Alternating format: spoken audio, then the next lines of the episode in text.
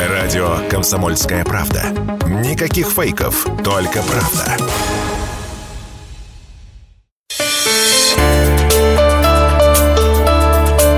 Темы дня.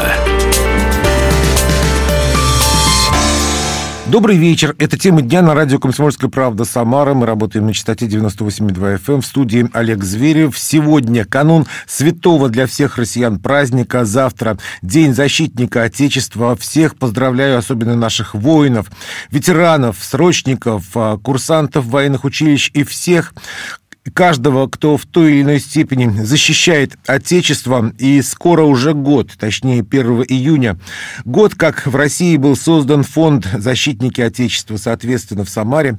В помещении Самара-арены был открыт филиал фонда. И сегодня у нас в эфире были советник губернатора Самарской области по социальным сервисам, руководитель филиала фонда «Защитники Отечества» по Самарской области Наталья Полянского и ветеран СВО, социальный координатор Самарского филиала филиала фонда «Защитники Отечества» по Кировскому району Самары Дмитрий Назаров. Ну, вначале я хочу вас поздравить с Днем Защитника Отечества, поскольку вы а, занимаетесь тем, что помогаете защитникам Отечества, да и сами мы защитники Отечества, вы, мы, и а, небольшой подарок Кировскому филиалу я приготовил, поэтому сейчас я вам вручу для того, чтобы он украсил и стены Кировского филиала и помогал вам духовно в работе.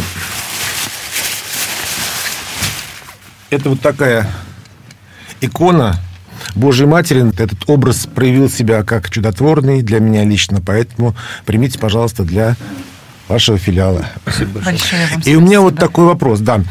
А, ну, вначале хотелось бы сказать также, что «Комсомольская правда» а, очень оперативно отрабатывает всегда повестку СВО. А, эксперт наш эксперт а, Виктор Баранец, а, военный обозреватель «Комсомольской правды», поэтому мне хотелось бы персонально отметить Виктора Николаевича. Виктор Николаевич, с праздником вас, Днем Защитника Отечества, творческих успехов и новых достижений, в том числе и счастья в личной жизни. А мне вот такой вопрос хотелось задать. А вот вообще, насколько а, для бойцов важна духовная поддержка? Церкви, молитвы – ну, наверное, дорогие слушатели а, «Комсомольской правды», это огромная, большая аудитория. А, в первую очередь, конечно же, наши защитники Отечества, все участники специальной военной операции, которые сейчас защищают нашу Родину, все ветераны специальной военной операции, кто уже вернулся на территорию нашего родного дома, и, конечно же, семьи вас и всех, кто причастен к защите нашей Родины мы от всей души а, Государственный фонд защитники Отечества поздравляем а, с этим великим праздником. Счастья, здоровья, победы и, конечно, мирного неба над головой. Думаю, Дмитрий сейчас расскажет, да. Ну вот хотелось бы, насколько вот для вас, как для участника СВО, нужна вот эта вот поддержка церкви, поддержка людей. Расскажите об этом. Ну, безусловно, поддержка, она помогает, особенно в зоне СВО, когда, так скажем, находишься на волосок от э, гибели. Подвиньте микрофончик поближе. Еще ближе. Находишься на волосок от гибели, и поэтому поддержка друзей, близких, родных, ну и внутреннее состояние, когда у человека духовное. А большинство людей, там ну, я считаю, с высоким духовным состоянием. Потому что просто так, ну, пойти защищать свою родину, ну, мало кто может. А, Дмитрий Федорович, скажите, а вот а, чудеса случаются на фронте? Безусловно. А вы можете привести какие-то, может быть, э, что вот у вас произошло, какого-то чудесного? Ну, об этом не хочется говорить, конечно, в прямом эфире. А, где-то на кухне, да, можно об этом поговорить, когда прилетает мина. Ладно, все, больше не, не будем, да. А вот многие ключевые сражения в истории начинались с молитвы. Мы видим, как Кутузов, а, как Александр Невский, а, Иван Грозный шли с молитвой, да. А вот сегодня молитва звучит в зоне СВО? Ну, она, думаю, звучит в душе каждого, потому что сейчас война, она не похожа на другие конфликты, которые были, и там, в другие войны. Она приобрела какой-то другой совершенно окрас. А, и тут тоже я могу добавить то, что а, у нас а, и наша русская православная церковь, и конфессия, они также все встают и на защиту, и на передовой, и помогают и духовно, и, конечно же, молитвой. И вот даже ребята, ветераны, которые возвращаются домой к нам в Самарскую область, они говорят, самое главное, когда ты остаешься один на один а, с врагом, а, в душе у тебя молитва, а рядом с тобой икона. И это самые главные духовные ценности, а, которые действительно и помогают, и уберегают, и дают веру в будущее. У нас вот есть тоже наш один соцкоординатор Владимир, он у него вообще чудесная история произошла. Они, когда на танке заходили в один из городов, а, была икона а, вместе с ними, которая была подарена батюшкой. И а, вот эта икона их уберегала от очень многих и таких опасных моментов. Вот, поэтому чудеса, безусловно, вот Дмитрий, как ветеран СВО, знает. И это, конечно, одно из самых наверное, важнейших составляющих души русского человека. Концерты. Вот я знаю, скажем, Ольга Борисовна Кормухина э, ездит, да, а Вадим Рудольфович Самойлов, это Агата Кристи тоже там выступает. А насколько они поддерживают? Насколько это важно? Ну, я думаю, это очень важно. Ребятам, которые выходят э, на отдых, на перегруппировку, нужна в любом случае э, какая-то отдушина. И вот эта отдушина как раз и Э, помогает им дальше принимать. А много групп вообще коллективов приезжает? Вот вы знаете, из Самарской области э, очень много наших и творческих, и литературных, и концертных коллективов э, посещают э, все абсолютно новые территории, и в том числе там, где ребята защищают рубежи нашей страны. Например, такой вот хороший проект, который создан при поддержке нашей общественной организации, мы с ними сотрудничаем, офицеры России при поддержке правительства, это команда ребят едем на Донбасс. А, они сами а, и сочиняют песни, исполняют песни, и выезжают вместе с волонтерами. А, наши коллективы творческие, как, например, Волжский народный хор, да, разные коллективы нашей земли русской и в муниципалитетах, в том числе в Самарской области, они все поддерживают и ребят на, в зоне СВО, и, конечно же, здесь уже на нашей Самарской земле земле, и в госпиталях, и госпиталь для ветеранов войн, и военные госпитали. Очень много концертов проходит и на территории нашего самарского филиала. Вот 26 февраля, пользуясь случаем, дорогие наши ветераны, а мы вас приглашаем к нам, филиал фонда. У нас в 15.00 а, состоится творческий вечер Сергея Войтенко, а, и совместно с нашим правительством, Думой губерской, мы будем вас поздравлять, э, потому что это ваш праздник. Поэтому мы этому вообще уделяем одно, наверное, из самых важных значений а, вовлечение и в патриотическое воспитание подрастающего поколения, и культурные проекты, и спортивные а, различные мероприятия. Они действительно очень серьезно сплачивают сообщество наших ветеранов. А, Дмитрий Федорович, какие-то были случаи такие эксклюзивные, то есть которые запомнились, тронули прям до глубины души и можно рассказать? С подопечными? Да. Ну, я говорю, каждый случай, когда Наталья Васильевна сказала, что каждый случай уникален. А таких случаев э, много, но и они все уникальны. Вот если вы зададите вопрос, как, насколько было страшно да, в зоне СВО, ну, я могу сказать, что страшнее здесь. Страшнее здесь, а, когда вот эти проблемы а, решаются точнее, не решаются, и мы помогаем вот эти проблемы решать. Ну, какой-то исключительный случай я не хочу выделять, они все индивидуальные, исключительные, и все требуют какого-то решения. А почему они не решаются, вот вы говорите, да, это что, черствовать людей, нет. непрофессионализм чиновников? Нет, нет, понимаете, ведь наша страна а, наверное, вот с такой агрессией коллективного Запада столкнулась в этом, в новом веке впервые. И очень много вопросов, которые требуют э, подготовки законодательной базы и внесения изменений в законодательную базу. А, и здесь же работают абсолютно все уровни, и федеральные, и муниципальные, и региональные, и люди подключаются.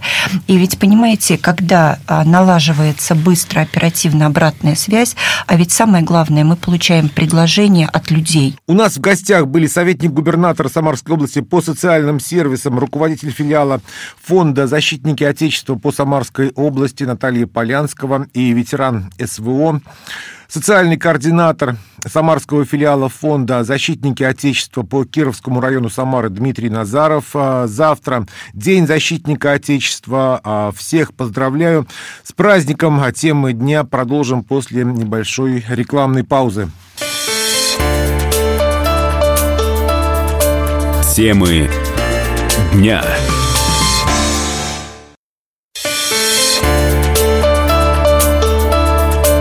Темы дня. Продолжаем темы дня на радио «Комсомольская правда» Самара. В студии по-прежнему Олег Зверев. И сейчас у нас в эфире спецпроект «Жми на Enter. Искусственный интеллект. Беда или спасение». На этот раз программа «Жми на Enter» радио «Комсомольская правда» Самара вышла за рамки студии и отправилась в Москву на ВДНХ на международную выставку «Форум Россия». На площадке Самарской области проходит IT-недели нашего региона. В павильоне прошла запись очередного выпуска программы программы ведущие, журналист радио «Комсомольская правда» Самара Татьяна Брачи и руководитель проектного офиса цифрового развития Самарской области Дмитрий Камынин пригласили для участия в программе гостей. Это гуманитарий Елизавета Мещишина, председатель правления Самарской региональной общественной организации «Мир молодежи», программный директор форума по цифровой дипломатии и молодой человек технического профиля Дмитрий Костиков, сотрудник Департамента информационных технологий и связи Самарской области. Премьера состоялась сегодня в 16 часов, и вот фрагмент эфира. Мы работаем на площадке Самарской области на ВДНХ, на выставке России. Мы обсуждаем тему искусственный интеллект «Беда или спасение». И перед перерывом мы задали глобальный вопрос. То, что называется вопрос на подумать. Вопрос со звездочкой. Давайте его пока так называть. Действительно ли искусственный интеллект это только технология, которая очень сильно облегчает нам жизнь, а может быть это новый виток эволюции. И вот на эту тему, дорогие друзья, дорогие наши слушатели, мы предлагаем начать диалог между нашими экспертами и нашими участниками. Поэтому первыми, естественно, я предлагаю на эту тему высказаться нашим гостям э, экспертам. А я сразу напомню, что наши эксперты сегодня э, председатель правления Самарской региональной общественной организации «Мир молодежи», она же программный директор форума по цифровой дипломатии Елизавета Мещишина и... Э, Представитель Департамента информационных технологий и связи правительства Самарской области Дмитрий Костиков. Кто первый? Елизавета, Дмитрий. Спасибо. Да, во второй части тоже было очень много интересных мнений сказано. И касательно искусственного интеллекта, да, я однозначно поддержу тезис, что искусственный интеллект – это в том числе новый виток эволюции развития человека. Не зря сейчас говорят, что мы тоже переживаем своего рода а, еще одну промышленную революцию на данный момент с интеграцией искусственного интеллекта буквально во все сферы нашей жизни. А, стоит ли его бояться? А, я однозначно сторонник мнения, что нет. Когда мы говорим, что можем ли мы бояться искусственного интеллекта, по моему мнению, это примерно то же самое, что если бы мы сейчас бы с вами а, сидели в самолете, который бы летел где-то над Атлантикой и говорили, стоит ли нам бояться гражданской авиации или нет. А, мы уже живем в этом процессе, искусственный интеллект в той или иной, с той или иной точки зрения, а, он окружает нас, да, все эти алгоритмы, пусть можем их называть так, новые технологии, а, они везде. Они у нас в телефоне, а, они у нас на экранах, они у нас на работе. Избегать мы этого не можем. И э, можно провести аналогию с событиями да, ну, первой промышленной революции, когда человеческий труд был заменен машинным. Тогда тоже было очень много страхов, а, как же так, когда появились станки. А, но я бы не сказала, что это тот процесс, которого стоит бояться. А, и тем более не стоит бояться здесь безработицы, да, потому что как тогда появились станки, а, появились новые профессии. Эти станки самые нужно было обслуживать То же самое с искусственным интеллектом. Появляются новые профессии, которые должны обслуживать искусственный интеллект. Ну хорошо, Дмитрий, а если мы с вами поговорим все-таки, ведь когда мы говорим эволюция, мы подразумеваем, что предыдущий эволюционный вид в виде человека может и не выжить. Может быть, стоит все-таки хотя бы чуть-чуть опасаться? Опасаться стоит. Он сейчас, конечно, развивается огромными темпами, и иногда кажется, что его даже не контролирует это развитие уже. Куча нейросетей, которые уже, похоже, начали обучаться друг у дружки. Вот нужен какой-то контроль за этим, то есть э, э, все-таки весь вопрос в том, что Конечно. это развивается, э, развитие технологий происходит неконтролируемо. А как вы видите себе этот контроль? Это э, в, в нашем понимании Роспотребнадзор, Роскомнадзор. Они должны все дружно объединиться и что-то придумать. И а тут появляется искусственный да. интеллект, и самый главный говорит, я теперь ваш контролер. Возможно? Нет. И вот на этой оптимистической ноте наша программа переходит к сессии вопросов и ответов, в которой каждый из наших да, слушателей, э, зрителей может задать вопрос нашим гостям, нашим экспертам. А, правильно сказали, что нужно какой-то контроль. Если нет контроля, то люди как будут э, с этими э, поступить, это никто не может даже думать насколько это может быть страшно. Поэтому контроль нужно, и это нужно на международном уровне. А это должен быть контроль человека над человеком или машины над человеком? Вот на эту тему я предлагаю ответить нашим э, обоим экспертам. Конечно же, человека над человеком. Машине контроль вообще давать нельзя. Человека над человеком. Что, что думает э, человек, который считает сильный искусственный интеллект нашим будущим? А, ну, я бы не дала тоже контроль машине над собой, однозначно. Я могу сказать, что это должен быть контроль человека над машиной и человека над человеком. Но а, область права, она ну, претерпевает определенные виды изменения. Появляются ну, тут новые концепции, а, новые регуляции. Например, то же самое, кодекс этики. Это, безусловно, важный вопрос, этика искусственного интеллекта. А многие страны, там Китай, Соединенные Штаты, Россия уже имеют определенные наработки. На уровне ООН ведется работа. А, то есть мы не уперлись в тупик. Означает ли это, что когда-нибудь у нас появится цифровой кодекс, который регулирует этику машина для машины? Я думаю, что мы до этого дойдем, но сначала человек над машиной. У меня вопрос по поводу визуального решения. Недавно вышел фильм, ну, скажем так, пародия на всем известный советский старый фильм, в котором, в котором фигурировал а, в одной из эпизодических ролей Квентин Тарантино. Мы все прекрасно понимаем, что он не мог сняться в этом фильме. Но он был настолько натуралистичен, что среди моего окружения были люди, которые реально допустили его появление в этом фильме. Вот как мы будем визуально отличать реального человека от того, кто создан искусственным интеллектом? В первую очередь касаемо общественных деятелей, политиков. Спасибо за вопрос. Наверное, здесь стоит разделить с какой целью происходит, ну, так называемый deepfake, да, эта технология сейчас очень развита. Если это используется с благой точки зрения, да, например, от того, что был э, снят фильм, в котором появился, да, например, Квентин Тарантино, в принципе, кроме Квентина Тарантино, наверное, никто и не пострадал. Пострадал, возможно, его честь, да, что тут без его разрешения использовали это изображение. Другой вопрос, когда искусственный интеллект используется мошенниками э, для совершения тех или иных э, цифровых преступлений, или же используется для создания фейковых новостей, да, с подменой голоса, а, с подменой изображения. Очень много сейчас есть доступных бесплатно буквально нейронных сетей, которые могут сгенерировать голос любого политика, там, Трампа, Зеленского, а, Владимира Путина, кого угодно. А, и сделать ну, изображение. Даже недавно была нашумевшая соцсеть, которая, например, переводила голос человека на другой язык. Да, например, зафорсилась запись с Брежневым. Да, где он говорил на английском. Я напомню, что на прямой линии с Владимиром Владимировичем Путиным, с нашим президентом, был вопрос, который задавал ему его двойник, сгенерированный нейросетью. Да, это, конечно, не есть хорошая история. А, как это идентифицировать? На самом деле сейчас очень сложно, потому что настолько развился, а, развивается искусственный интеллект, что иногда прям буквально очень сложно отделить картинку реальную от картинки нереальной.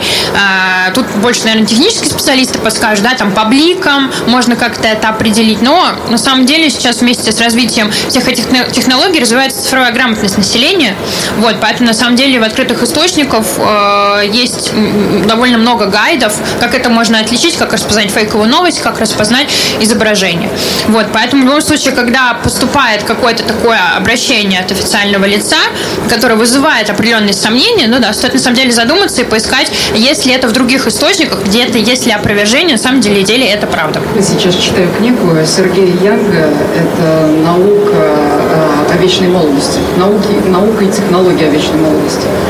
Э, на самом деле э, искусственный интеллект, как раз Сергей рассказывает о том, что искусственный интеллект очень помогает в медицине. На сегодня сильный толчок в развитии и в части помощи тяжелых болезней людям. А, те болезни, которые мы не можем победить в виде рака, онкологических болезней различных и всех остальных. А, и на самом деле искусственный интеллект очень сильно помогает в передовых клиниках. На самом деле искренне уверена, что искусственный интеллект будет помогать нам жить, э, точно совершенно не будет нас тормозить. Конечно, будут разные форсажные там всякие э, вихревые э, да, там, нюансы, но тем не менее мы научимся точно совершенно с ними жить. Мы же создаем искусственный интеллект, а не он у нас, поэтому я думаю, что будет все хорошо. Спасибо. Позитивно. Позитивно, но я... Ну и, наверное, на этой позитивной ноте. Закончим, но я хочу еще один вопрос задать прям коротко нашим экспертам, чтобы вы ответили. Э, искусственный интеллект в перспективе – это беда человечества или это спасение человечества? Вот как будто бы Блиц. Беда или спасение? Ну, не то, не то. Если будет контроль, то будет нормально. Не будет прям спасения. Будет приемлемо. И точно это не будет бедой, конечно же. Ну, в чем-то, кстати, это мнение совпадает с моим. Я тоже считаю, что Нельзя. искусственный интеллект не определит будущее человечества на ближайшие тысячи лет. Это одна из проходных технологий, появятся и другие. Но, тем не менее, беда или спасение? А, Если выбирать между двумя категориями, то спасение. Но это не утопия, это не панацея. Отлично. Это был фрагмент спецпроекта «Жми на Enter», записанного в Москве на ВДНХ на выставке в форуме «Россия». IT-недели Самарской области продолжаются, а темы дня продолжим после новостей и рекламы. Темы дня.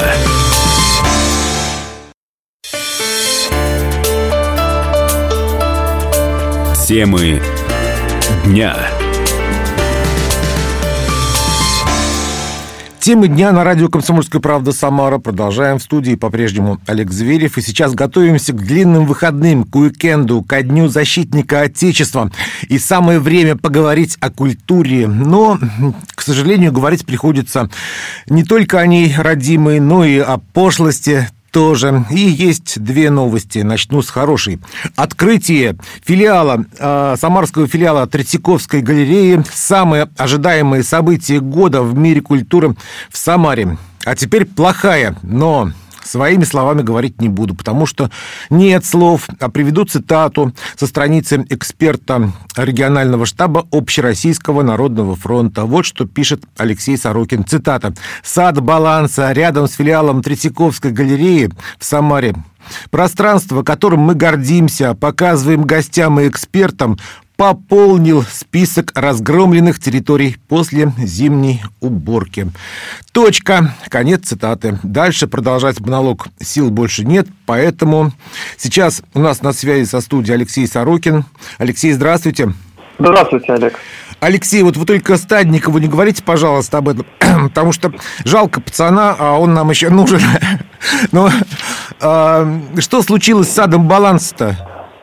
Ну, очередная история неграмотной зимней уборкой. Действительно, труды Виталия жалко, потому что я помню прекрасно, что он этот вопрос курировал, и авторский надзор был за, за реализацией проекта «Сад баланса».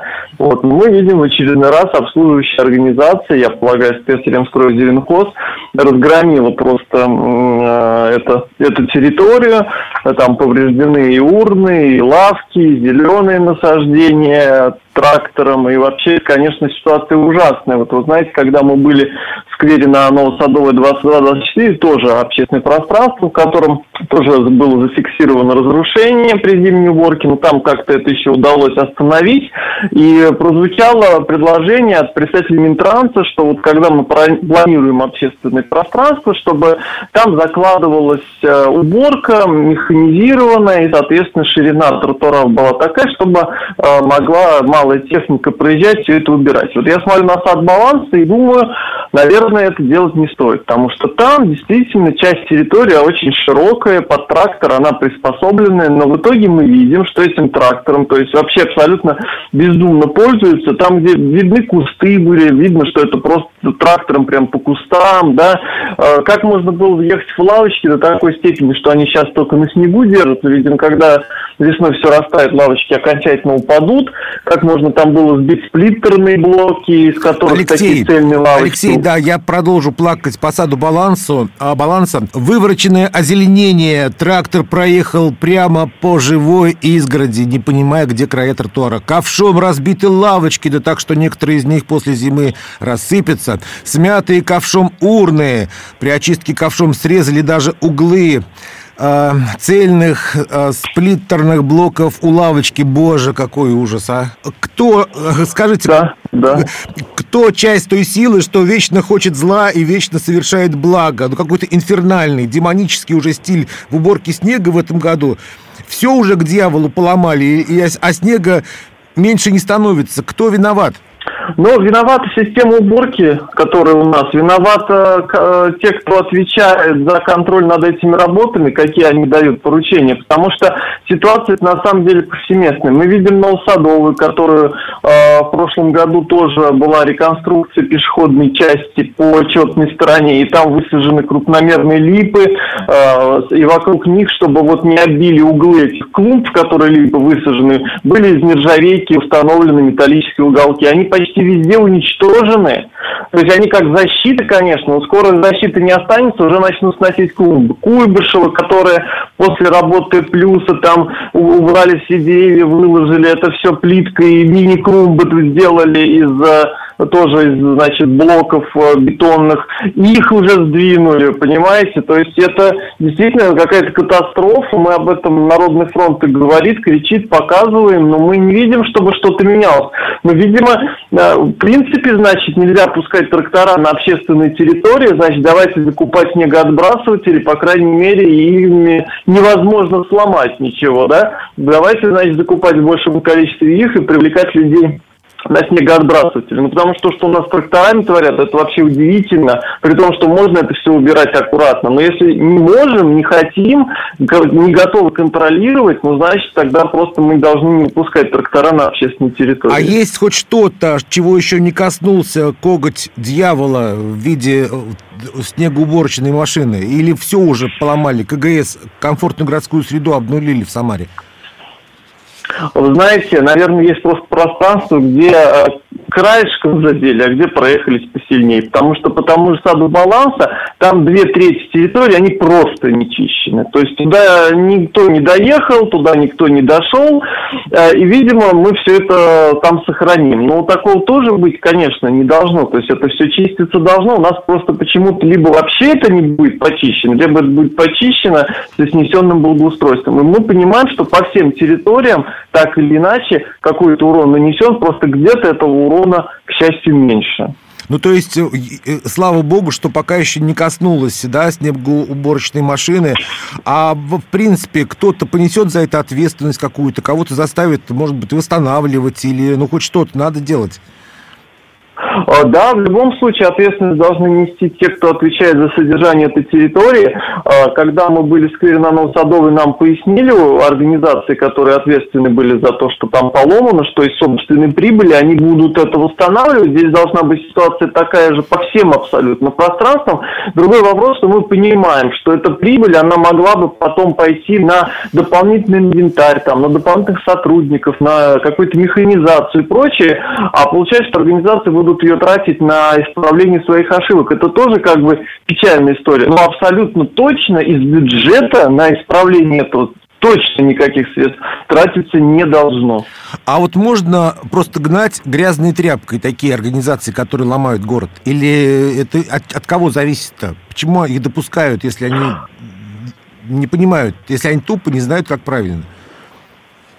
Но мы тоже этот вопрос уже поднимали, что насколько правильно, что у нас э, территорию убирает ряд крупных муниципальных предприятий предприятий. Если бы к их э, работам не было нареканий, я бы понимал. Учитывая, что нареканий очень много, возможно, стоит пересмотреть эту схему, сделать более открытой эту сферу рынка, чтобы большее количество э, могло прийти фирм, пускай они не возьмут весь город махом, пускай какими-то кусочками, несколько пространств, еще что-то, но у них будут для этого силы средства, желание, возможности их содержать э, корректно. Но если не справляются у нас муниципальные предприятия, они разворачивают потом пространство, в котором которые вложены миллионы, но, может быть, пора действительно просто пересмотреть вопрос и не давать им содержание такого большого числа пространств. Алексей, это вот в Самаре, да? А вот как складывается ситуация по Самарской области? Везде, везде такой беспредел? Или все-таки есть какие-то города, где, которые можно было бы, на примере которых можно было бы показать, как правильно?